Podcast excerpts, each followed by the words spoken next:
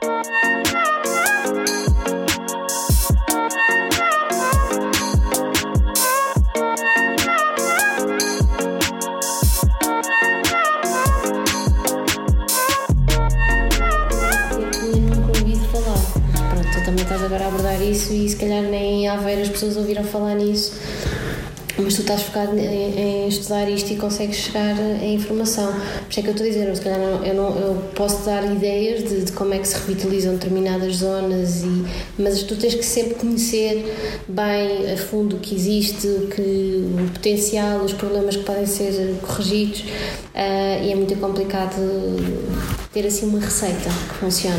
Então, mas achas que tipo, criatividade gera criatividade. Imagina que então deveria existir um espaço em que o que nós não sabemos pudesse surgir. O que nós não sabemos pudesse surgir. Tipo, ok, isto foi um bocado poético, mas. Não, não. Um, ehm, ok, nós temos, temos o conceito, não sei se já ouviste falar do Pecha Cuxa.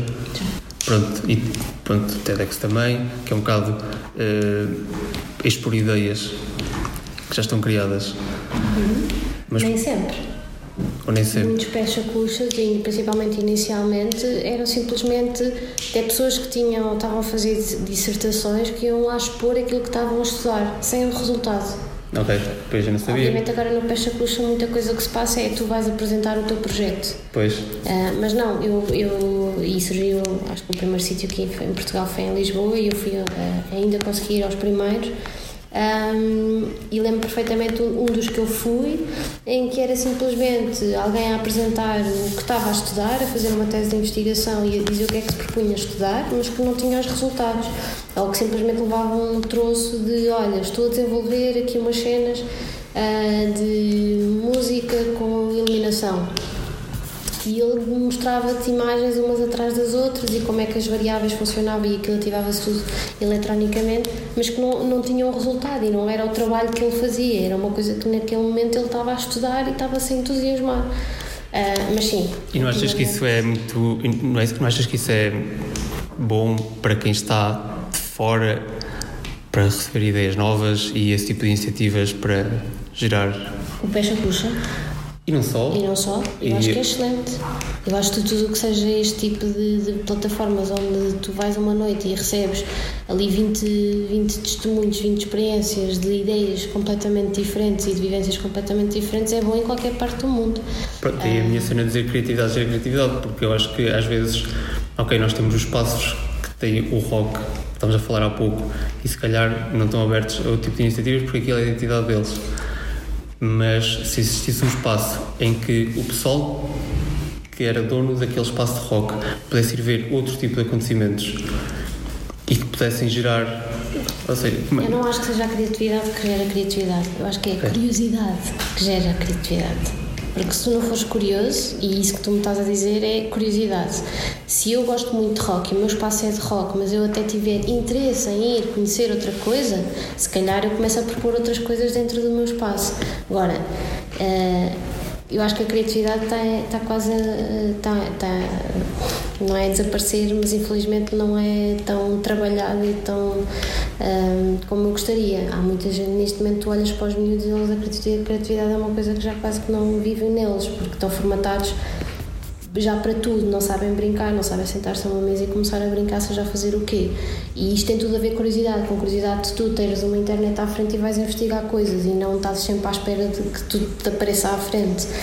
E, e eu acho que tem a ver com isto, tu interessar-te por outras coisas, mas o que eu acho é que se calhar vamos ter que começar a ter uh, cursos de como, como uh, trabalhar a curiosidade das pessoas como disputar a curiosidade das pessoas.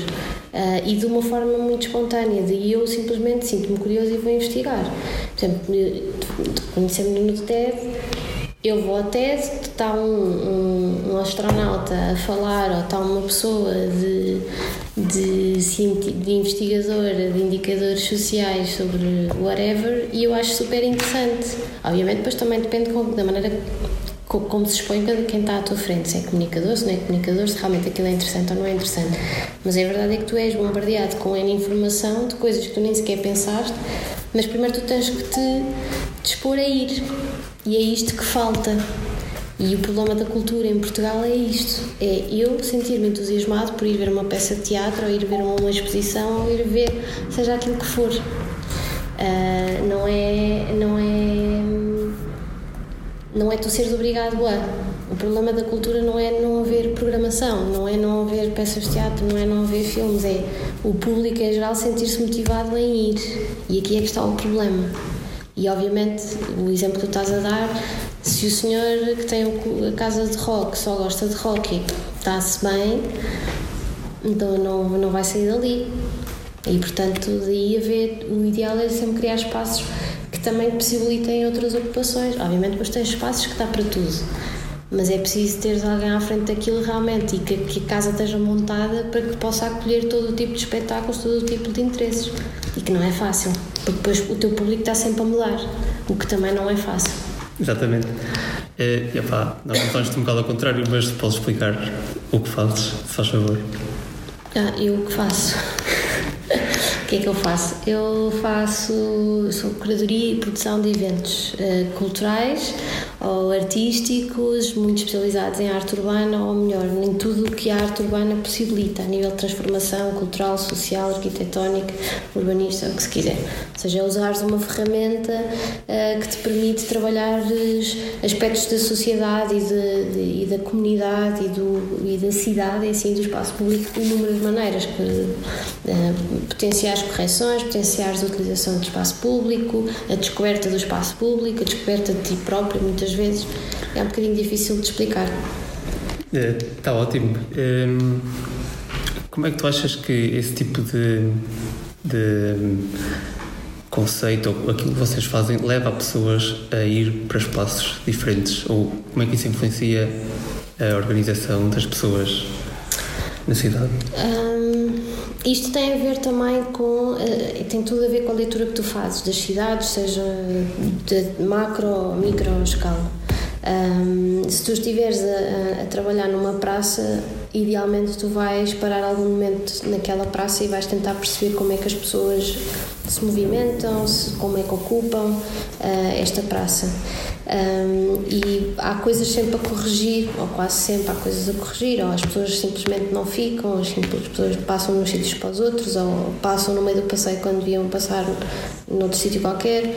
E, e o trabalho de um arquiteto, e eu não deixo de ser arquiteto, uh, é muito ajudar a potenciar a qualidade de vida, correções que possam ser feitas, um, a criar momentos de pausa na cidade, nem que seja a pausa no olhar, uh, tu parares e perceberes com todos os teus sentidos aquilo que tu tens à tua volta. E portanto, o trabalho que fazemos dentro da Mistaker Maker tem a ver com isto, com analisares bem, perceberes bem e uh, colocares a melhor proposta em cima disto que já existe, deste espaço que já existe e que possa sempre valorizar, é sempre valor acrescentado, não nunca retirar o que já tem.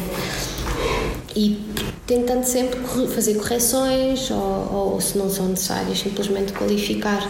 Uh, se é possível, é possível, mas isso tem tudo a ver com, com uma leitura e com uma com, nós somos animais e como animais nós seguimos. Temos, eh, seguimos-nos uns aos outros, seguimos por determinado caminho porque é mais iluminado ou é menos iluminado, ou seja, todo o nosso corpo inconscientemente reage a luz, sombra, som, silêncio, ou seja, são tudo sentimentos que tu estudas no teu curso de arquitetura para perceberes como é que nós, como seres humanos, que todos somos, biologicamente reagimos a determinadas uh, situações. E portanto é disso que também a arquitetura deveria, muito mais do que faz atualmente, uh, devia trabalhar, é a nossa matéria de trabalho. Uh, são os instrumentos que tu trabalhas. Porque, na verdade, uma porta é uma porta, uma janela é uma janela, um cimento é cimento, não há, não há novidade nenhuma. A maneira é como tu, depois tu usas isto tudo para trabalhar. Uh, e é um bocadinho também, é exatamente a mesma coisa que nós fazemos se eu tiver uma, uma parede num sítio escuro e se eu quiser que as pessoas passem por ali porque é por ali que vão dar muito mais rápido a outro sítio que eu passo ou o que seja, tu, quando estás a propor um artista, estás a propor um trabalho de um artista com determinada estética, com determinada cor, com determinada simbologia, uh, com determinada materialidade, para fomentar isto que tu queres fazer. E não vais propor um artista que te vai provocar exatamente ao contrário. Não sei se, se me consegue fazer sim. explicar. E pronto, já está.